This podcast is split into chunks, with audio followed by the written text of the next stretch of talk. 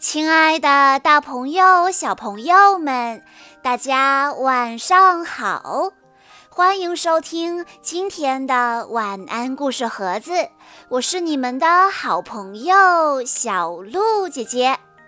今天是来自广东汕头的林依依小朋友的生日，我要送给她的故事名字叫做《亨利的》。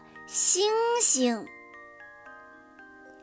在一个宁静的夜晚，亨利抬头仰望着星空，天空中的星星好像连成了一个巨大的图案。他仔细一瞧，原来是一只超级大猪。他兴奋地去找农场里的伙伴们分享他的大发现。可是，大家看到的竟然完全不一样。有的是黏糊糊的羊，有的是甩着尾巴的牛，甚至还有飞来飞去的母鸡呢。这到底是怎么回事呢？让我们来一起听一听今天的故事吧。这天晚上。亨利静静地坐在家门口的台阶上，仰望着星空。这是一个宁静又温馨的夜晚。他抬头仔细看着天空中一颗又一颗的星星。他瞧着瞧着，似乎在夜空中看到了一个熟悉的身影。他发出惊叹：“天哪！”那是什么？一只在天空中奔跑的超级大猪。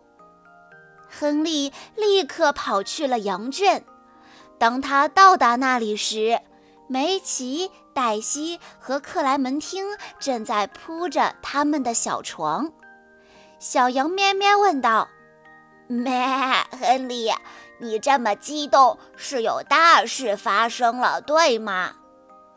亨利激动地说：“我在天空中看到了一只巨大无比的猪。”其中一只小羊说道：“咩，在哪里？快指给我们看看！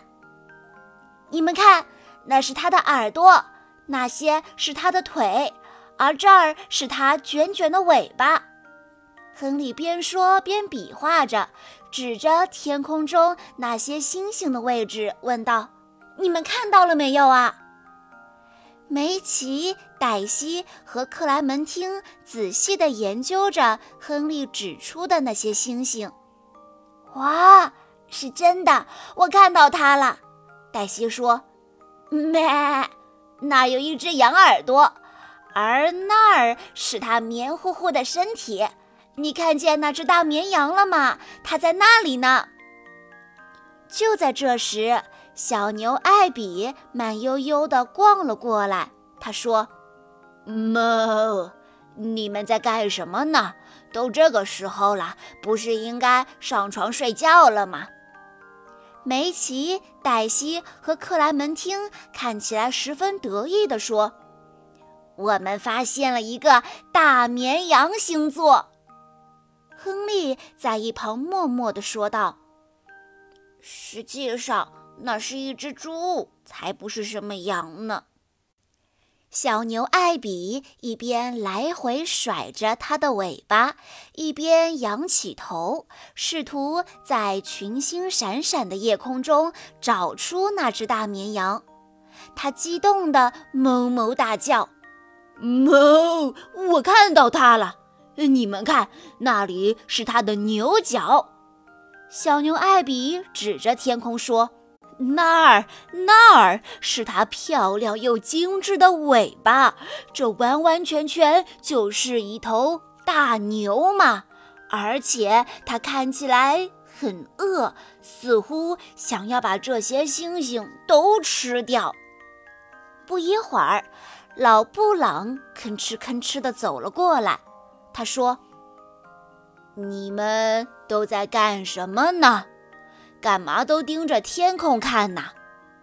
小牛艾比萌萌地说道：“哞，我们发现那边天上有一个大牛星座。”梅奇、黛西和克莱门汀也不甘示弱，他们昂着头大声叫道：“咩！那明明是一个超级绵羊星座。”亨利呢？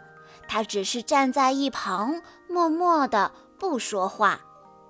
老布朗动来动去，他说：“来，让一让，不要吵，我来看看是什么。”这时，所有人都聚精会神地等着老布朗的答案，而老布朗也仔细地看着天空。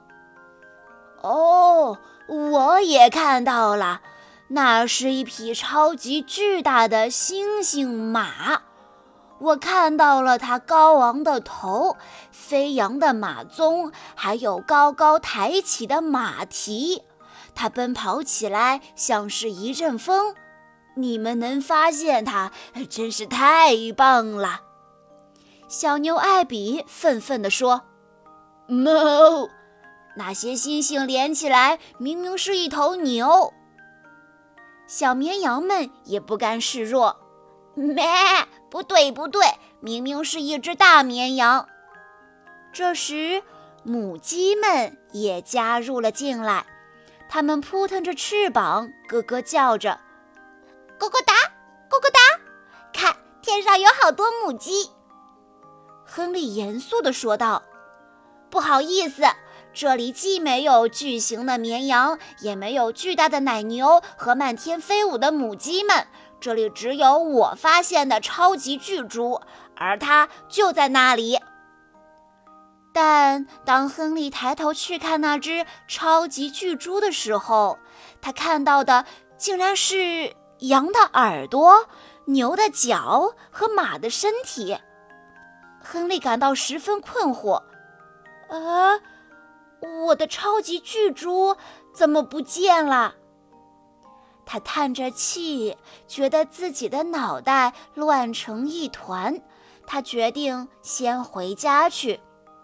回到小窝，亨利难过的坐在台阶上，他仰望着星空。他想：“嗯，也许朋友们是对的，那里根本就没有什么超级巨猪。”农场的喧嚣声一点一点地消失在了宁静的夜空里，亨利却再一次看到了那个只有他自己才能看到的身影。亨利激动地尖叫起来：“哇！我又看到他了！我又看到他了！在那里，那只正在奔跑的，不正是亨利的超级大猪吗？”亨利等不及要再次去和大家分享这个大发现了。